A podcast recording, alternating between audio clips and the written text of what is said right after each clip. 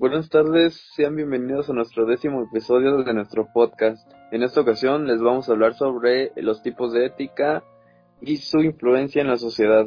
Mi nombre es Orlando Aldebarán. Mi nombre es Dana Malvez.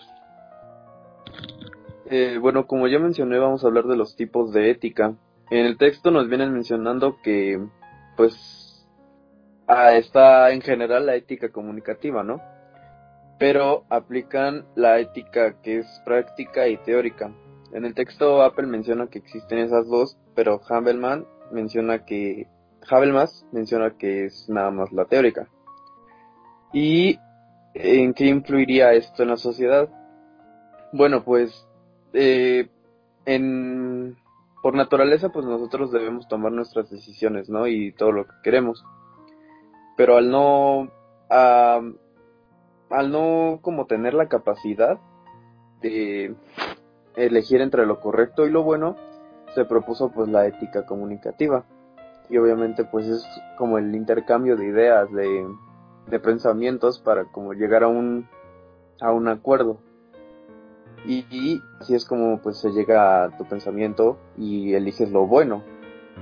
Digo lo correcto, porque lo bueno es lo que te impone como el sistema de, de, de dominación. Y pues qué quiero decir con esto, como pues las normas o el gobierno y cosas así.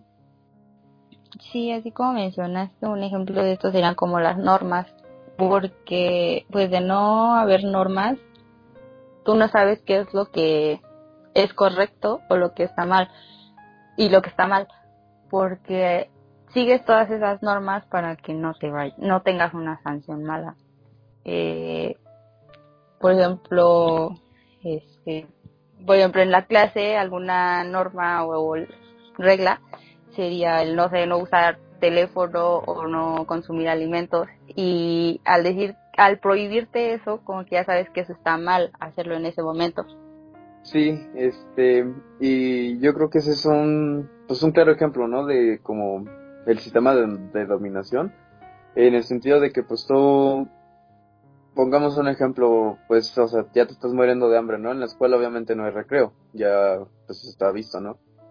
Este, ahí lo que pasa es que, pues, si un grupo tiene, como pongámosle, todas las horas abarcadas y en ninguna clase dejan comer y si te ven comiendo, pues te sancionan, pues, ¿qué puedes hacer? O sea, no, o sea, morirte de hambre o cosas así.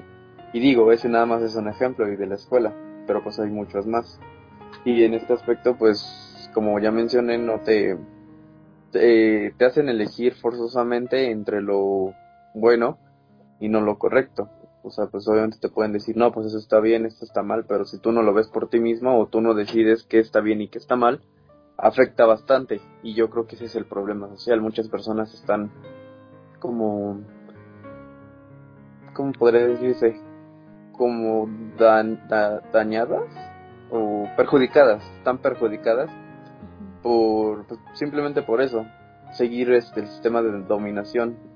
Y obviamente está bien visto que es este hay una complicación entre pues ver lo bueno de lo correcto no así que en este caso ese es un problema que el sistema de dominación se aprovecha de eso para controlarnos podríamos decirlo así.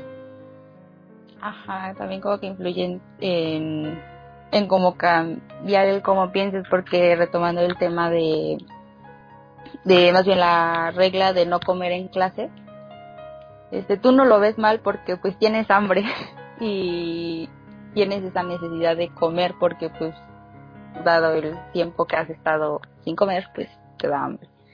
Pero al ser una normal, un maestro dar eso de no comer en clase ya está mal que lo hagas aunque tengas hambre. Aunque te estés muriendo de hambre ya va a estar mal, porque así lo está poniendo la escuela o, o el maestro en este caso. Sí, pues como ya mencioné, obviamente te, pues, te tienes que aferrar a esas reglas, porque pues obviamente hay diferentes tipos de maestros, no nada más hay los que dicen, no, pues entonces si comes y te estás muriendo de hambre o lo que sea, pues ahí dicen, no, pues esas son mis reglas, y pues te acatas o te acatas, lo cual pues eso a la vez está, bueno yo digo, en mi opinión, que está mal, porque pues en el texto están mencionando que no se sabe, no, las personas no saben cómo encontrar su propio, pues pensamiento de lo bueno y de lo correcto. Y para mí el seguir esas reglas que te perjudican, incluso las que te favorecen, este es como como insignificante hasta cierto punto porque sería mucho más correcto el seguir cada quien sus propios pongámosle valores, propios pensamientos, obviamente con responsabilidad no va a dejar de lado la humanidad por pues porque esas cosas, ¿no? O sea, porque pues hay, asesinos y todo eso. O sea, así que hasta cierto punto el sistema de dominación, de dominación está bien y está mal. Pero aquí el punto general de lo que queríamos mencionar era lo de la ética. Lo que las personas, como ya mencioné, este, no tienen la capacidad de diferenciar de lo bueno y lo correcto. Y eso es un gran problema que genera muchos, muchos más problemas sociales, económicos y políticos y así. Así que preferimos generalizar, el tema para después hacerlo más pequeño. Así que eso sería todo por hoy. Muchas gracias por escucharnos. Mi nombre es Orlando Aldebarán. Chao. Mi nombre es Dana Álvarez. Bye.